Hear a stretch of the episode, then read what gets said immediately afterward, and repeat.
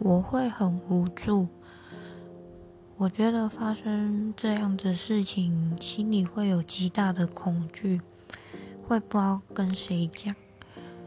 我曾经高中的时候发生过，就是遇到色狼，利用搭公车人潮拥挤的时候对我上下其手。